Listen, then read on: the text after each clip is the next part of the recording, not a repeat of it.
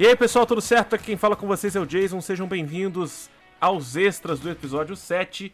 Lembrando que no episódio anterior, né, no episódio 7 propriamente dito, eu havia avisado vocês que teríamos um conteúdo extra.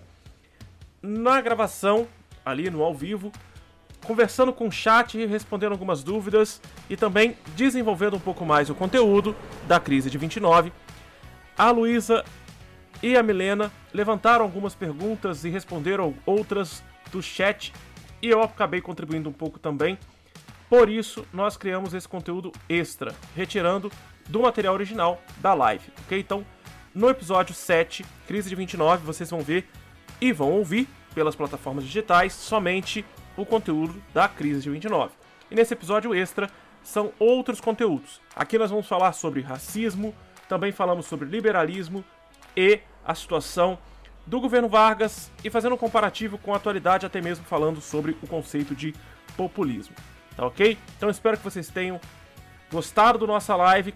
Para você que quer comentar, sugerir conteúdo e até mesmo fazer críticas, deixo a caixa de comentários do YouTube disponível para você que está escutando este podcast.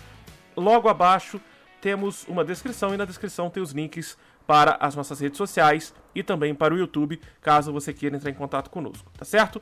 Espero que vocês gostem do conteúdo e lembrando que estes tópicos tratados neste extra serão tratados mais aprofundadamente em outros episódios, em novas oportunidades, até com outros convidados que tenham mais profundidade sobre os temas, tá bom? Bom, sem mais delongas, apresento a vocês o episódio 7, os seus extras. Até mais.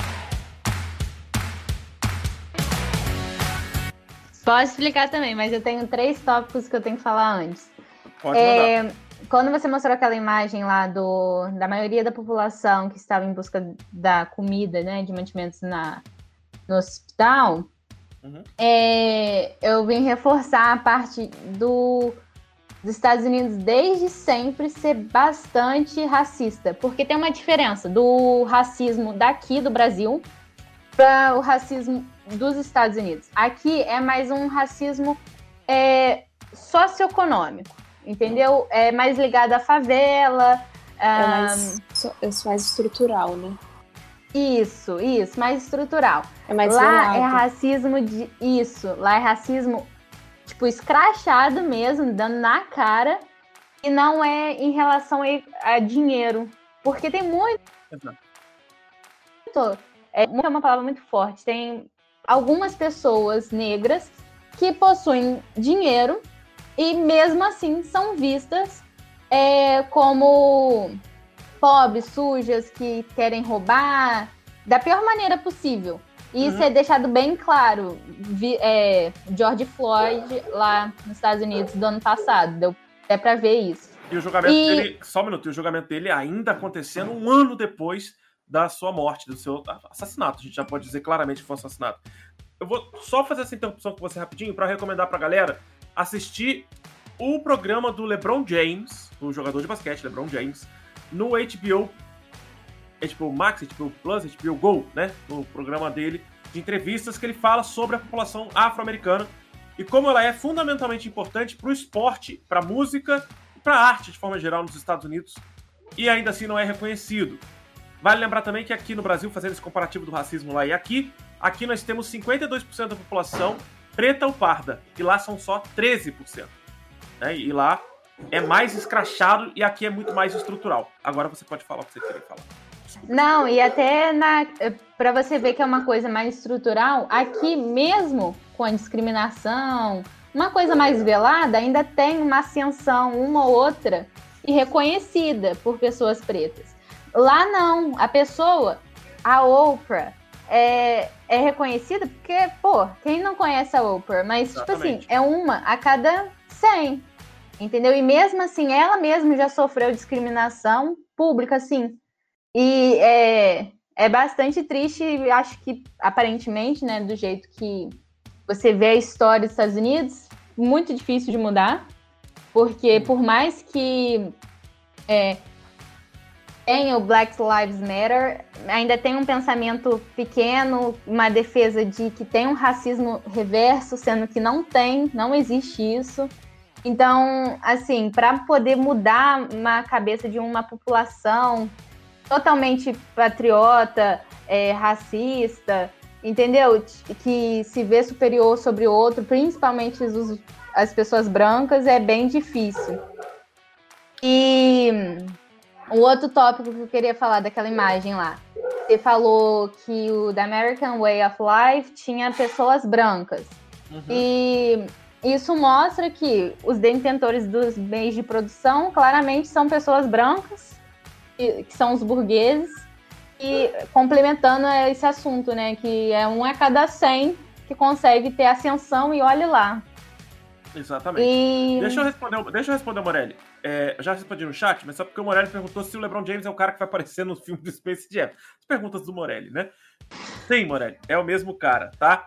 É, antes de você continuar, Milena, uma outra coisa que é legal a gente pensar sobre esse American Way of Life, essa questão do racismo e tudo mais. Mais para frente, eu vou trazer uma pessoa muito especial para falar sobre a questão do racismo. Mas a gente pode tocar no assunto quando falarmos de escravidão, quando falarmos dessa questão racista, ela tem que estar tá pautada em todo momento, né? Não tem como a gente não pautar esse assunto. Os Estados Unidos, ele tem esse problema até mesmo quando acabou com a escravidão, né? Mas ainda assim, os Estados Unidos têm figuras representativas negras na sua história.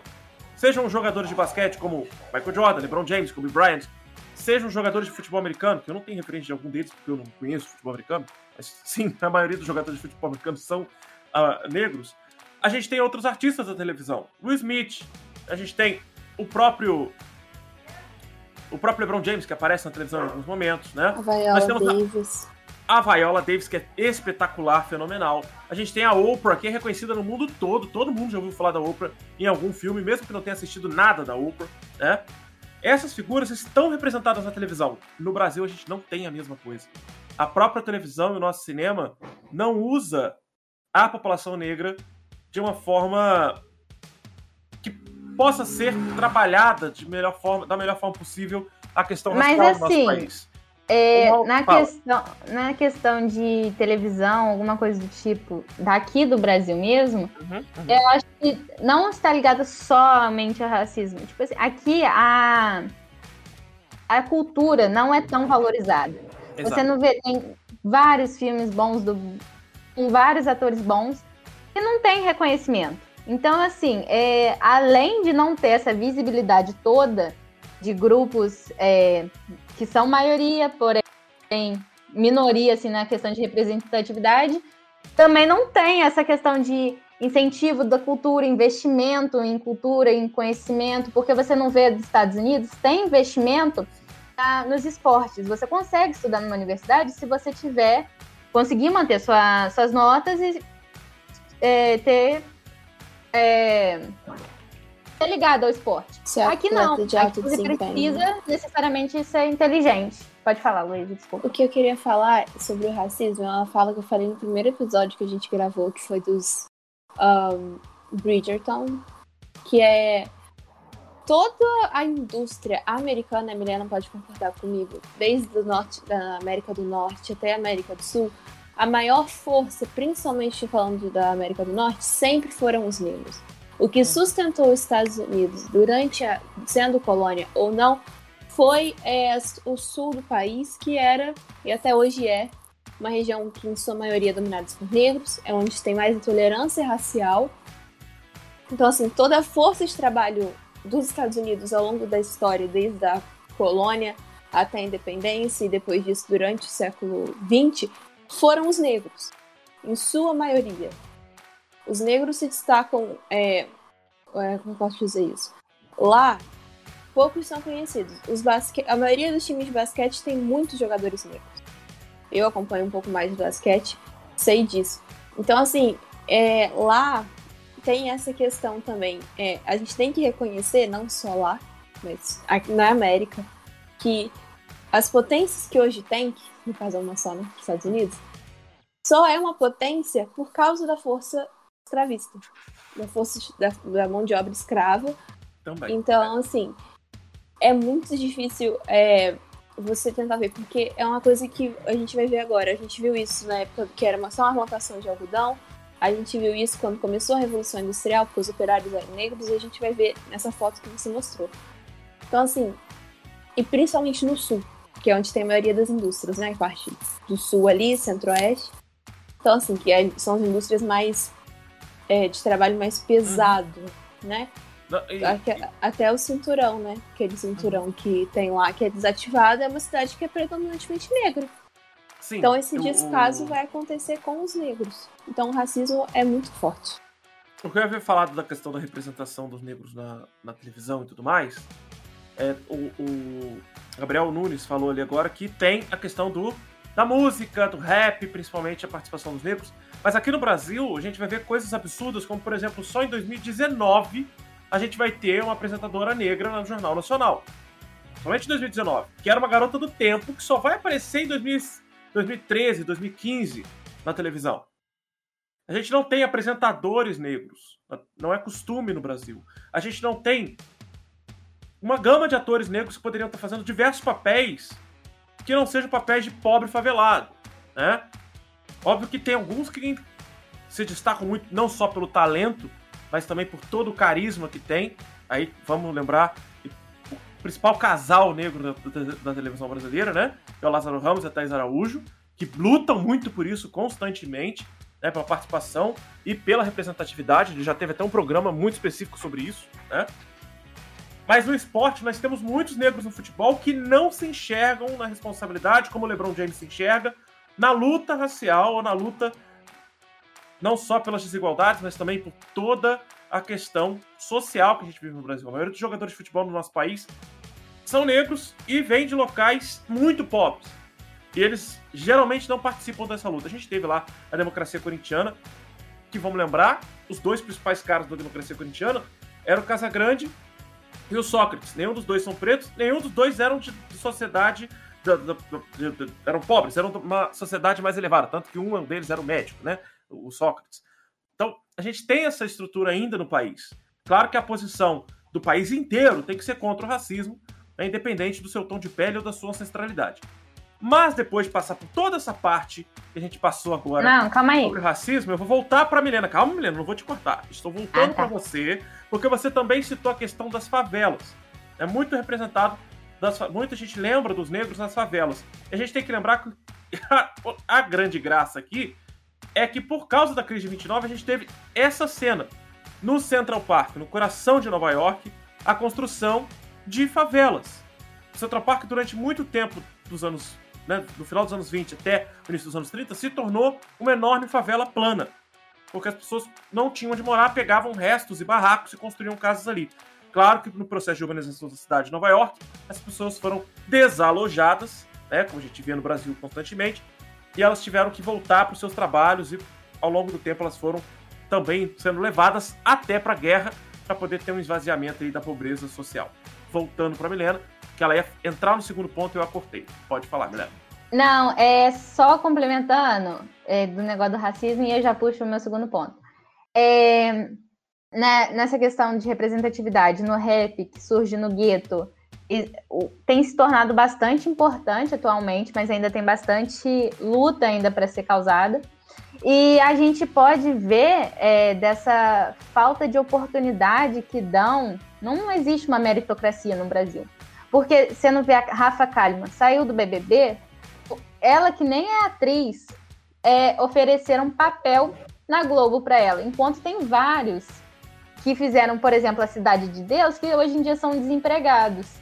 Entendeu? Então, assim, tem uma discrepância fortíssima. E além do mais, é, eu puxei para um lado mais atual, que é a questão do BBB.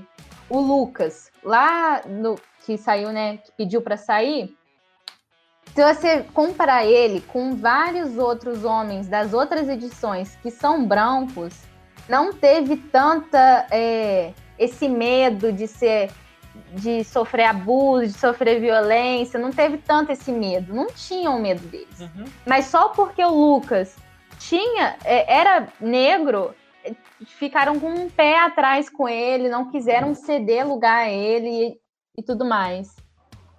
E aí o Pedro falou que o maluco no pedra, pedaço mostra, mostra bem bastante. isso, e é verdade. Mostra bastante. Na questão da CLT, é um e esqueci o nome agora, perdão. a parte da elite, né, criticava Vargas, é que ele dava muito, ele era muito populista, ele dava muito apoio popular. Como na CLT a gente pode ver, que é, ajuda mesmo a população. Então, é mais essa questão. Assim que eu tenho a acrescentar sobre. Se a Luísa quiser falar. É, inclusive populismo acho que dá um episódio por si só, né? Porque é uma coisa que vai ser propagada na América Latina, não só aqui. A gente teve até um governo recente que tinha um caráter populista, que era o, o, o Lula. O PT em geral, mas principalmente o Lula. E o que eu acho que é bom ressaltar, a gente falar da crise de 29, né, no Brasil e as consequências dela foi a gente não se recuperou dela. Com a Segunda Guerra Mundial ficou pior ainda, porque o Brasil teve algum momento de tensão dentro da Segunda Guerra no sentido geopolítico.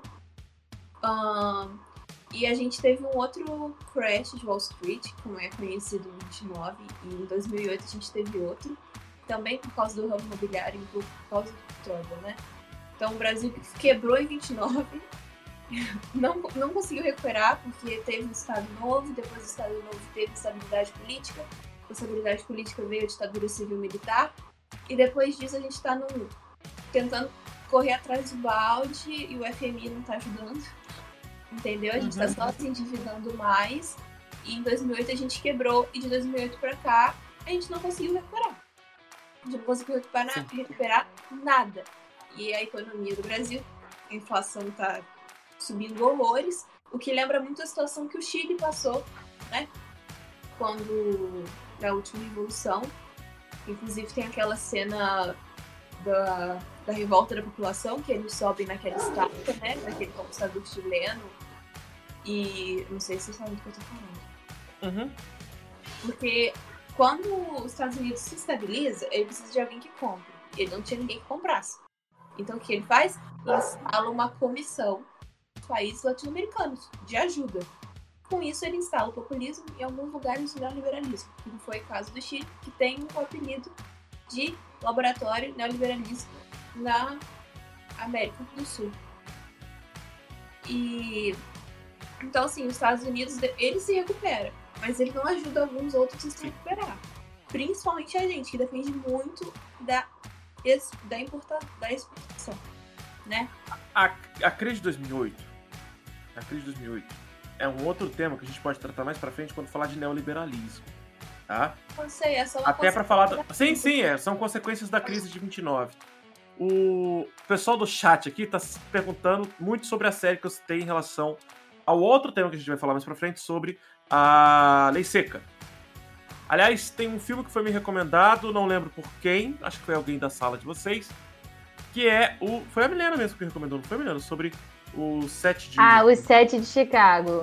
Muito bom, gente. Eu ia falar isso aqui no final da live. Recomendo vocês assistirem, porque retrata é, internamente né, nos Estados Unidos como que acontecia em relação à guerra do Vietnã, a, a indignação da população em relação a isso. Aqui, Não. o Gabriel fez uma. Isso, eu vi a pergunta do Gabriel. Gabriel, nunca foi socialista, jamais foi socialista. Ele era extremamente fascista e perseguiu e matou muita gente do Partido Comunista. Muita uma gente. coisa que é, que é interessante é que isso é uma coisa que eu, como gosto muito de história, Milena também, as pessoas acham que populismo é a mesma coisa que comunismo e socialismo. E não é, são políticas totalmente diferentes. É, algumas algumas é, particularidades são muito parecidas, que é essa questão que o Estado tem que prover o bem social ao povo. Isso é comum a todas essas doutrinas, né? Uhum. Sim, é, então, eu queria puxar a mesma fala da Luísa, uhum. porque isso é uma coisa muito atual. É, propagam esse pensamento que populismo é a mesma coisa que socialismo, porque a, o populismo, querendo ou não, dificulta o, o, ascensão burguesa, a maior detenção de, de propriedade privada. Então, o que acontece? Muita gente, vou até explicar o socialismo pessoal da live que muitas vezes nem conhece, entender. O socialismo teria, para ele ocorrer, nem existe a assim, a fase socialista. Entra para um comunismo. O socialismo é a fase intermediária. Você precisa ter uma uma revolta do proletariado assumindo o governo é, eles comandando, e aí nisso passar por todo um processo muito burocrático, porque tudo na política não se resolve por uma pessoa. Vou dar o exemplo de Getúlio Vargas. As coisas que acontecem no governo de Getúlio Vargas não foram só, não foi só ele que disse isso. Precisa de todo um processo de, diplomático para poder ter a efetivação da, da lei ou da ação que queira fazer.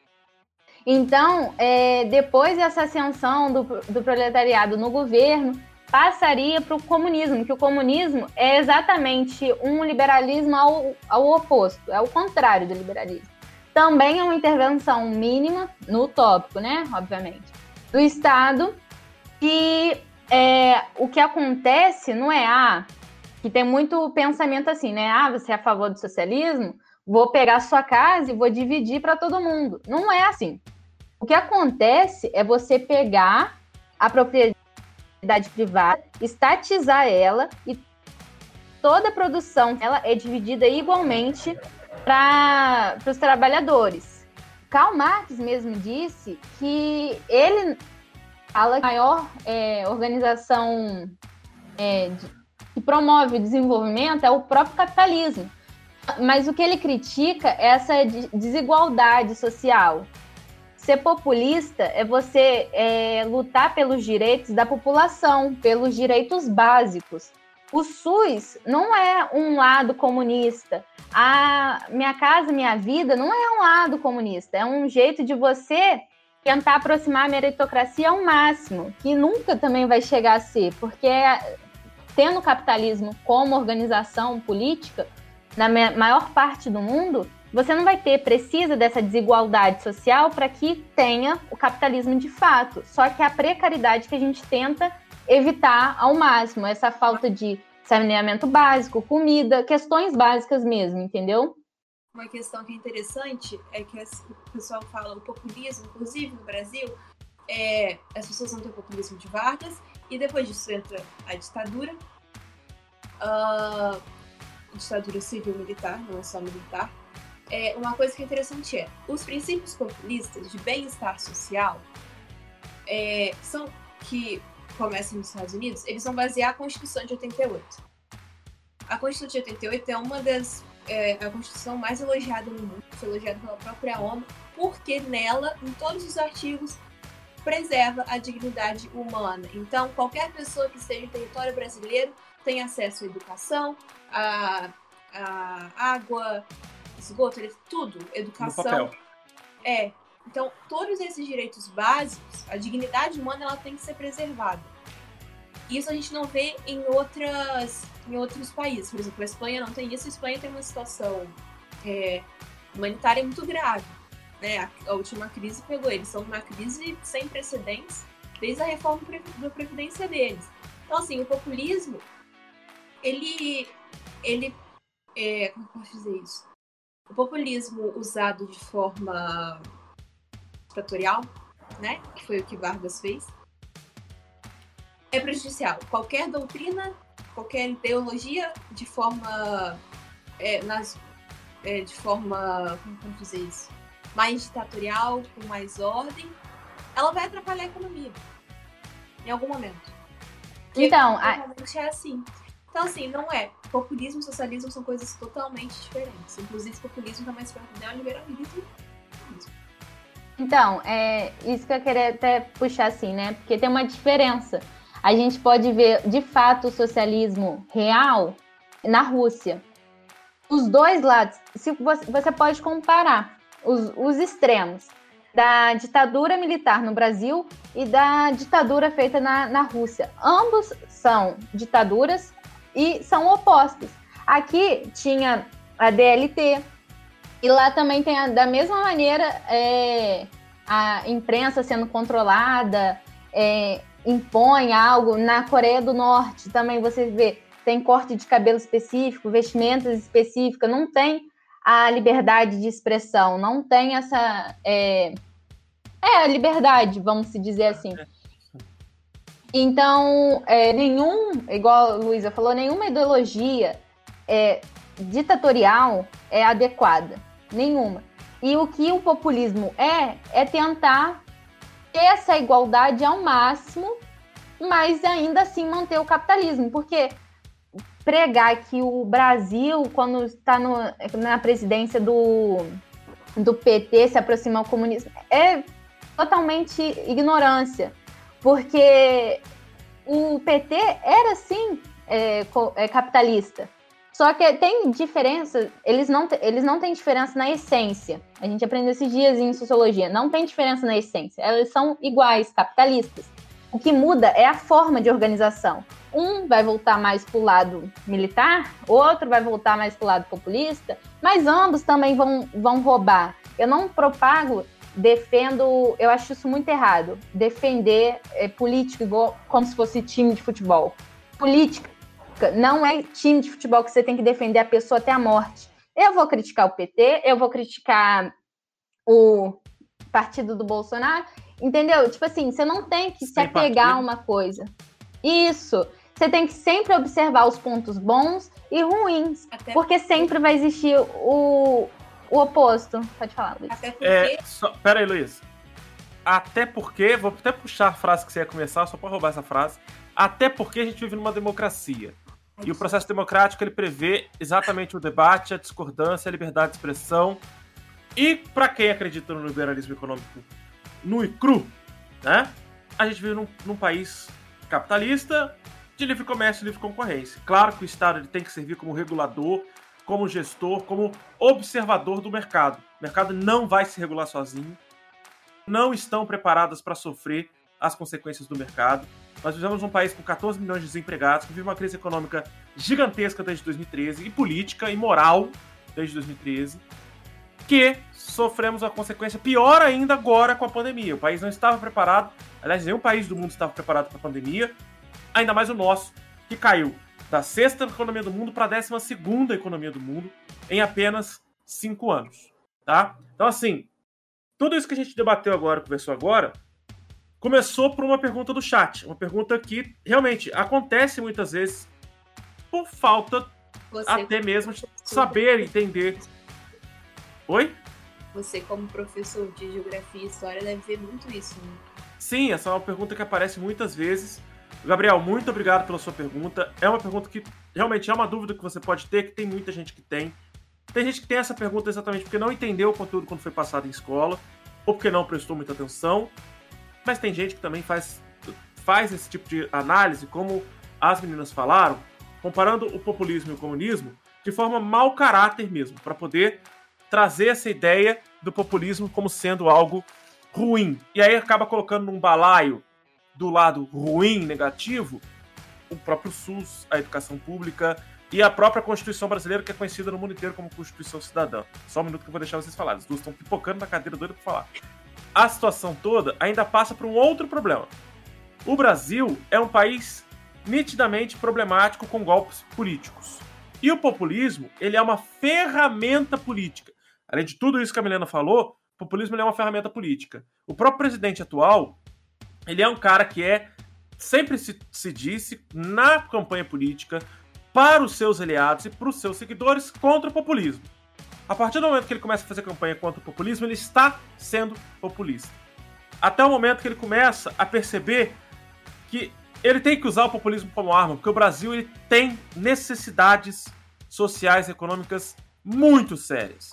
E ele precisa usar de ferramentas populistas. Caso do auxílio emergencial, que não é dele, a gente vale lembrar, não é o presidente da República o responsável, nem o ministro da Economia o responsável pelo auxílio emergencial, são sim os partidos de esquerda e os partidos contrários ao presidente que criaram isso, inclusive com o envolvimento de youtubers, até mesmo é, youtubers que não têm ligação com a economia, fizeram um processo todo pro auxílio emergencial do ano passado, né, que realmente auxiliou muita gente. Muita gente roubou, acabou fazendo na sacanagem a coisa, porque o Brasil, a gente sabe disso, o povo não faz nada a não ser que tenha uma fiscalização séria e com um governo que não é sério, não tem fiscalização séria. A gente não tem um governo sério já há muitos anos, né?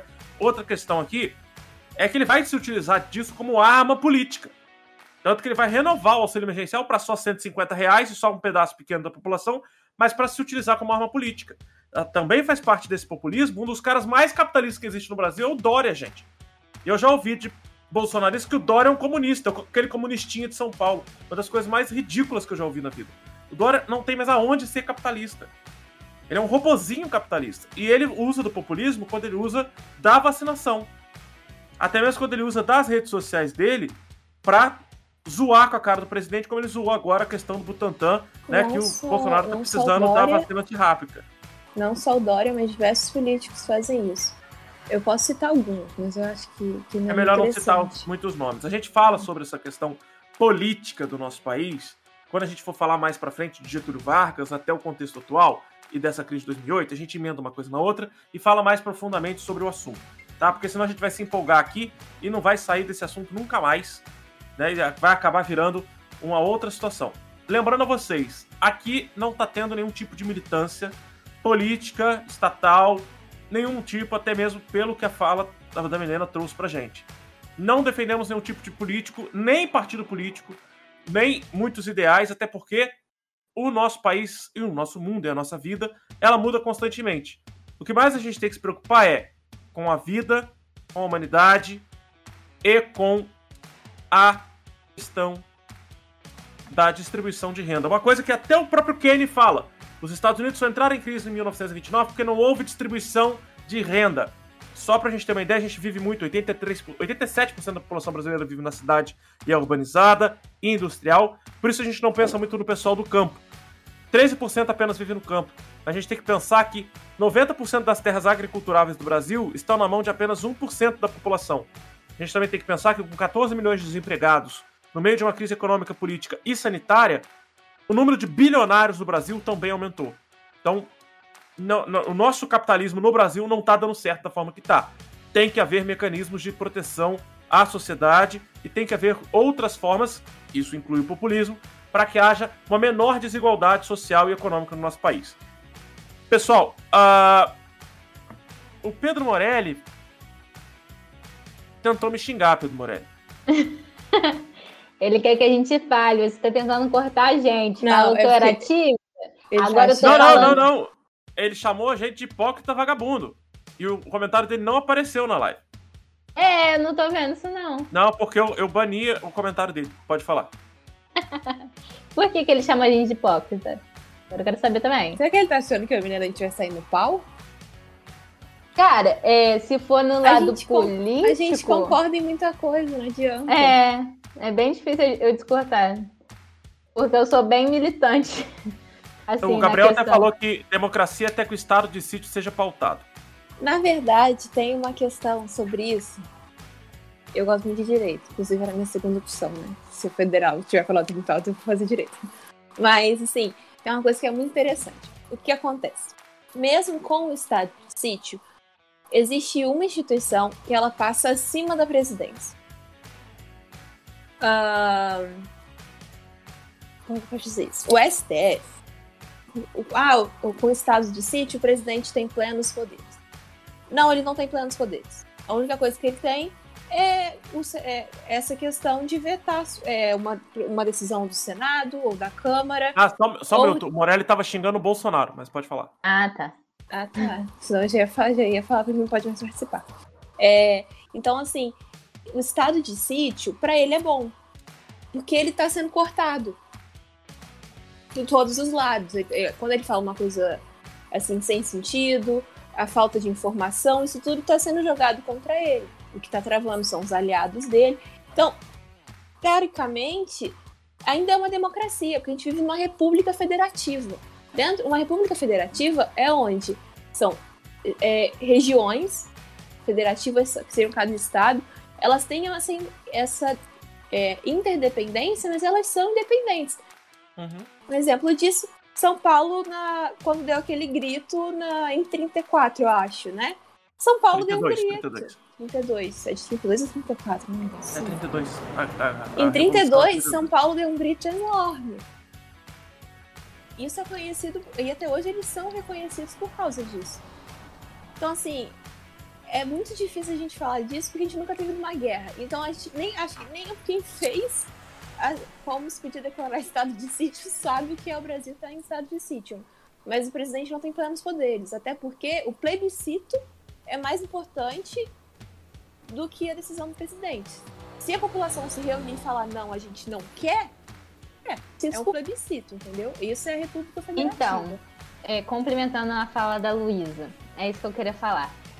O Brasil tem é, uma enorme população, uma das maiores do mundo. Então, assim, se a gente quiser, a gente consegue é, o que a gente quiser, vamos uhum. dizer assim. Qualquer alteração.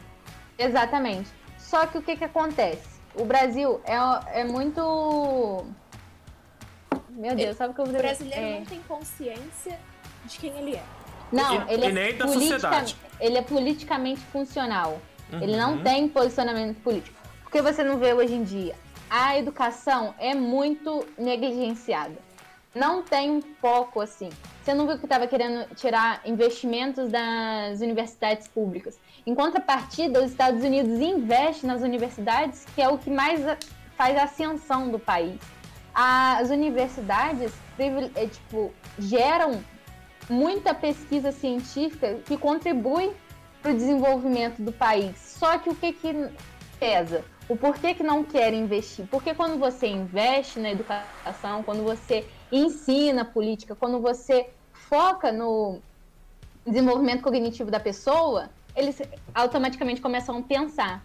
E quem pensa não aceita corrupção. Quem pensa não deixa de ser a educação de aceitar qualquer micharia. É, quem pensa, entendeu? questiona, então, investiga, pesquisa. Exatamente. Tem, um, tem uma fala do Karnal que é muito engraçada. Muito, muito verdadeira, e acho que o Jason e a Emiliana, que são de ciências humanas, e Jason, que é formado em história, vai saber disso. Que as primeiras coisas que um governo faz, um governo de cunho ditatorial, faz é, primeiro, cortar a imprensa, dominar a maioria dos ministérios e, os, e fechar é, as instituições política, políticas e, e, fechar ou até mesmo é, quebrar toda e, e, tirar das grades as matérias de ciências humanas e linguagens. Porque as ciências humanas, elas te obrigam a pensar sobre quem você é no lugar onde você está. Então o brasileiro não sabe quem ele é, porque a gente só vive. Então, uhum. eles tentam podar esse, esse, esse desenvolvimento de raciocínio, de tudo mais de qualquer maneira. Qualquer movimento chamam a, as, os militantes de comunista. Não é assim, entendeu? A pessoa mesmo tem uma ignorância intelectual em relação a isso. Um exemplo nítido, que hoje em dia ainda tem muita gente que é, romantiza a ditadura. Sendo que a gente tem um exemplo nítido do AI-5, que foi um dos, o pior AI da, durante, né? Que deixou de, o direito de você ter advogado, você podia ser caçado, qualquer movimento que você fizesse contra o governo e ele achasse é, ameaçador a ele, você era reprimido. Então tem muita provocação. Ah, você é... muitas as classes mais privilegiadas da, da época que mais romantizam. Só que ainda tem muita gente que não tem condição financeira e mesmo assim romantiza por, com um papo de falando assim, ah, os artistas, quem, os artistas, quem lutava contra, que era perseguido, que era caçado, a Dilma, por exemplo, com um papo de não raciocínio, entendeu? Então a gente é muito é, fu político funcional. Não Maria tem esse investimento na política. Tanto que muita gente fala assim: ah, eu não gosto de opinar na política. Só que esquece que o que move o, o mundo o país é a política. O, lei que você paga é a inflação envolvida a política, a casa que você vive, o carro, IPTU, IPVA, tudo é política. Então não tem como você fugir. E você tentar fugir ainda propagar uma coisa que muitas vezes você nem sabe, o que mais tem hoje em dia é fake news, entendeu? Então, assim, é bastante é, assustador a a educação brasileira atualmente. O Gabriel fez uma pergunta de como ele sustentaria, acho que creio eu que ele tá falando do presidente, uhum. como ele sustentaria algo que iria podá-lo. A verdade é que a gente não sabe, mas é o povo que sustenta o Estado, a é. estrutura é, estatal. É o né? o STF é, é o nosso imposto. Então, o STF não é sustentado pelo Bolsonaro. O STF, ele tá acima de todos os órgãos políticos. Por isso que é tão difícil entrar lá. Para você ser indicado, Você tem que ter uma carreira excelente, uma formação excelente. E mesmo assim, não significa que você vai ser um ótimo político. O, o Agora... que acontece, na verdade, gente, é que investimento em educação em todos os níveis é algo muito limitado em muitos países. Mas os países que investem têm muitas riquezas tecnologia, com o desenvolvimento social, com a compreensão de como funciona a própria sociedade.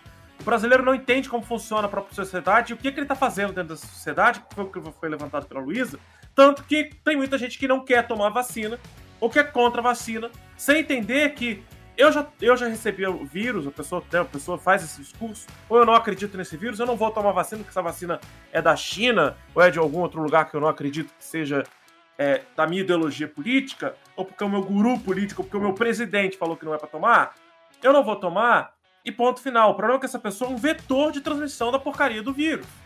Esse é um dos, dos pontos que a gente consegue observar as questões não voltadas para a sociedade que o brasileiro tem. O brasileiro não vive em coletividade porque ele não entende como funciona a sociedade. Como não entende? Porque muitas vezes não tem uma educação de boa qualidade e, na maioria das vezes, a parte de ciências humanas nas escolas é rasa, superficial ou mal vista. Conheço muitas pessoas que falavam para mim que iam fazer faculdade de história porque era mais fácil, ou iam fazer pedagogia porque era mais bobo. Tratam, inclusive, as professoras de educação infantil e de ensino fundamental 1, eu vivo isso na pele por causa da minha noiva, como se fossem somente cuidadoras e babás de luxo. Não como educadoras. É uma professora de educação infantil, para ela se tornar uma professora de biologia, por exemplo, é uma dificuldade enorme no nosso país, mesmo que ela seja formada em biologia, ela vai sofrer preconceito dentro da escola, muitas vezes vai passar por isso numa escola particular, porque na escola pública ela passou no concurso problema de quem vai aceitar ou não, porque ela saiu da educação infantil, ela só era uma cuidadora que limpava a bunda de criança. Essa é a ideia. A ideia de tratar a escola como se fosse depósito de criança. Né? Muitos querem que os filhos voltem para a escola no presencial durante a pandemia, mais pelo fato de tratar a escola como um depósito de criança e não como um local onde as crianças vão aprender. Claro que tem uma gama enorme de escolas e educadores e pais que pensam na escola, os pais de vocês duas também, né? Que pensam na escola como sendo não só um local onde você vai ficar concentrado para estudar, mas um local onde vocês vão ter a orientação dos professores e a troca de, de contato, informação entre os colegas e os professores para desenvolver o conhecimento. Mas são poucas as pessoas que absorvem esse, esse entendimento sobre a sociedade e sobre a educação. E aí até mesmo posso citar a minha chefe, diretora de vocês duas, que sempre disse que a educação no nosso país foi colocada numa prateleira muito abaixo de tudo. Isso foi visto claramente agora no estado do Rio de Janeiro, onde os professores, de acordo com o governador em diário oficial, foi colocados, foram colocados para vacinação a partir do dia 15 de abril, semana que vem. E a própria justiça não acatou a ideia do governador, até porque não tem vacina suficiente pra gente, né? Ele fez um ato populista, mas aí não deu muito certo pro lado dele, até porque a justiça percebeu que não era só um ato político, né?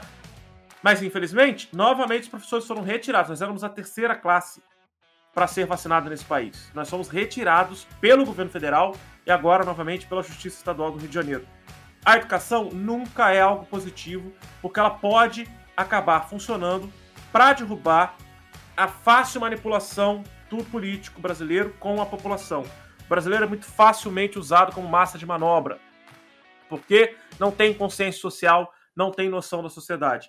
É por isso muitas vezes que a gente vai ver o brasileiro jogando entulho, jogando lixo no Rio, montando, é, é, fazendo coisas que não são favoráveis à sociedade, que não contribuem em nada para a sociedade, mas para o bem-estar dele tá ótimo, ele faz o que ele quiser. Né? Vai na porta do vizinho, e joga lixo lá na beira do rio, na porta da casa do vizinho. Sem se incomodar nem com o vizinho, nem com o meio ambiente. O Alaís falou que isso é muita ignorância, como, a, como foi dito pela, pelas meninas, né? Educação gera questionamento, muito questionamento. A gente trabalha Não. com um negócio chamado questão-problema em todas as questões, em todas as pesquisas universitárias. Seja o professor, o cara da matemática, da física, da física quântica, até o cara das ciências humanas, todo mundo vai ter que levantar problemas sobre o mundo, sobre a sociedade mesmo o cara que vai pesquisar outro universo, ele vai ter que pesquisar outro universo pensando na sociedade, nos seres humanos. Ele tem que pensar a partir do, do mundo que ele vive. O, o nosso professor Bom, mesmo é, é, deu um exemplo que ele está fazendo mestrado, né?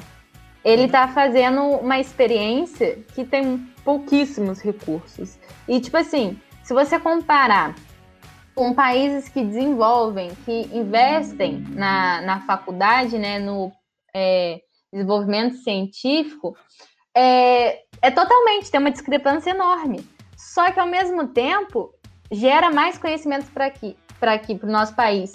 Tanto que diversos países vêm comprar coisas que a gente inventou, que a gente produziu.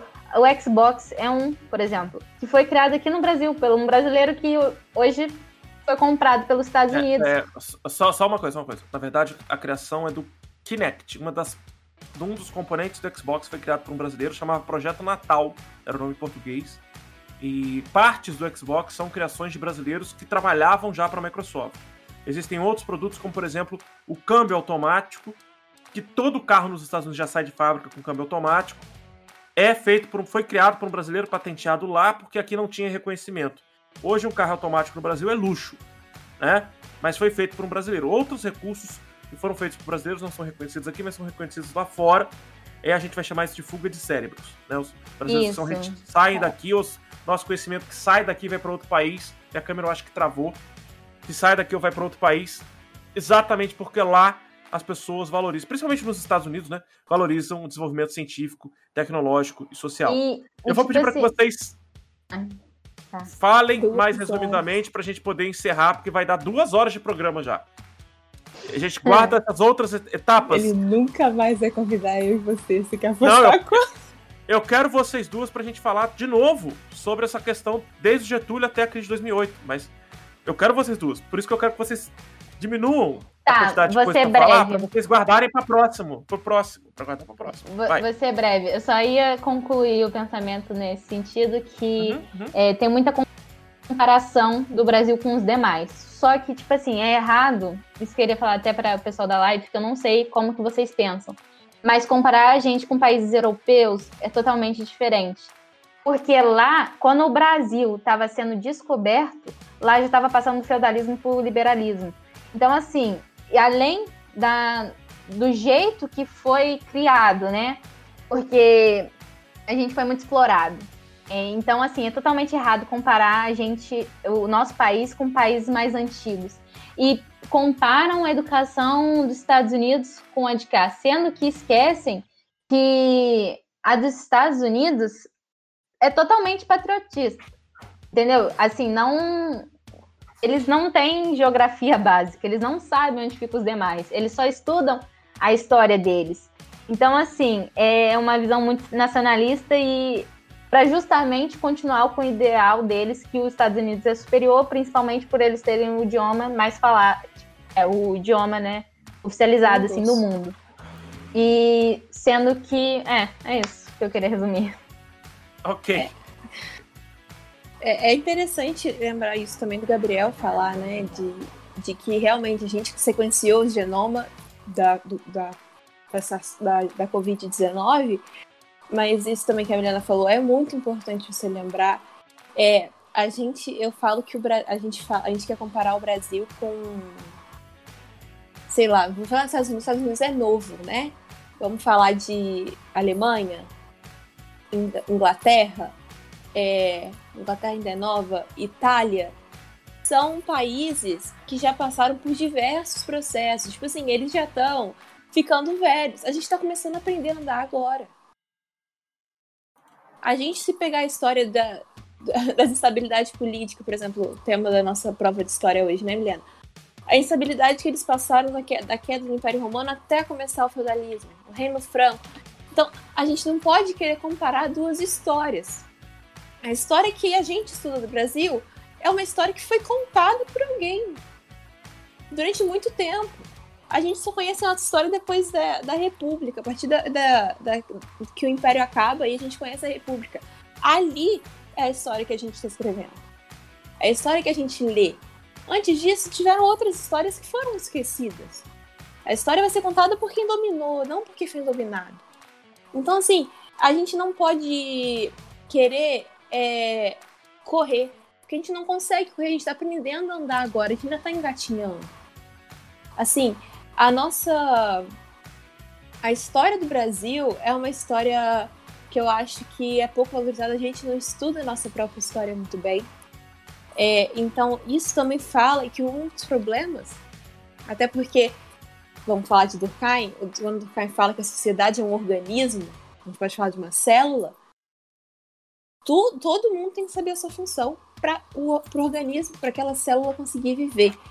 E a gente não sabe disso. Então, o que eu posso dizer é, a crise de 29, ela despertou uma revolução no mundo.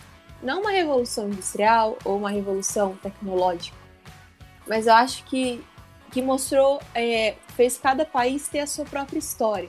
E o Brasil é um país, assim... Dependente.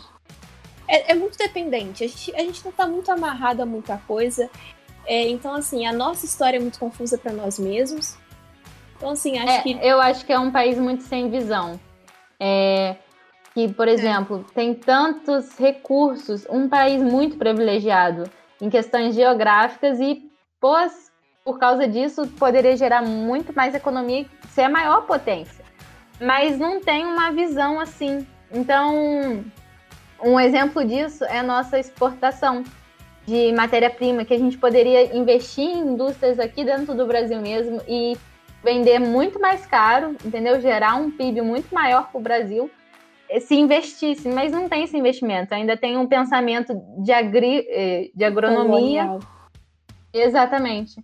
Da agropecuária, de devastar para poder botar boi, sendo que, tipo assim, é um pensamento muito pequeno.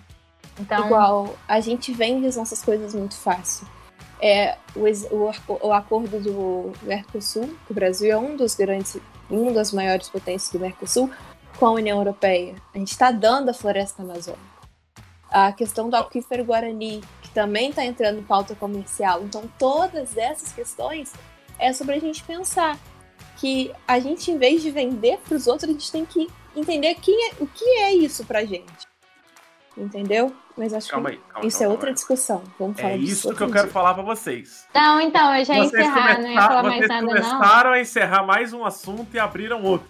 Aí vocês mas não, mas eu, outra mas eu ia encerrar. Não sei, tá ótimo. Não, tá ótimo. Eu não tô criticando vocês, tá ótimo. Eu, eu amo trabalhar com essa discussão que não tem fim. Só que a gente precisa ter um fim. Porque se, não, eu porque senão, já ia encerrar. A gente essa... perde pauta. E a gente... eu, só, eu só ia. Uh, eu fico feliz de ter, sei lá, dez, é, nove pessoas na live querendo saber é, Sim, sobre isso. isso. Eu acho muito isso legal. É ótimo. E aí, é por uma, uma estratégia de marketing por uma estratégia de marketing capitalista, a gente precisa aproveitar esse público de nove pessoas que está aqui interessado e falar que a gente vai ter um próximo programa para continuar ser. discutindo essas coisas. Não entrega toda a chave do castelo, deixa mais um pedacinho para próximo, entendeu? Na semana que vem, a gente vai falar sobre um outro tema e num próximo episódio, ainda sem data definida, que eu preciso saber os horários das meninas, as meninas são super atarefadas. A Milena faz um charme, mas a gente consegue convencer depois. A Milena faz, faz charme, quem toma sou eu, né? É impressionante. É. E a gente não tem vai ninguém falar... pra gravar, ele me liga. Ele me fala, vamos gravar? É assim. E a gente Nunca vai fazer vi. o seguinte: nós vamos acatar o que foi sugerido pela Amanda Junqueira, que é também outra pessoa que eu gosto muito, outra aluna que eu chamo por um apelido muito carinhoso, que eu não vou expor aqui, e que foi aceito já no chat por todos nós três. É, eu, Milênia e a Luísa vamos falar sobre o mas aí eu quero todo mundo que tava nessa live presente, que aí vocês são. É, toda a galera que tá aqui, bora participar mais uma vez nos próximos podcasts, e nesse principalmente que foi pedido pelo próprio chat, que é sobre a questão do populismo. E a gente pode voltar a falar dos problemas envolvendo o Brasil, o meio ambiente, as relações internacionais, as relações socioeconômicas. Eu melhor, que eu faço parte gente... do Fridays, né? Ainda posso então, dar uma ajuda nisso. Pela sua participação no Fridays e pela a paixão que a Milena tem também em questão nas questões geopolíticas e diplomáticas, né? Afinal de contas é o futuro dela. Então a gente vai, se Deus quiser, né? Vai ser o futuro dela. A gente vai juntos novamente falar sobre esse tema mais aprofundadamente.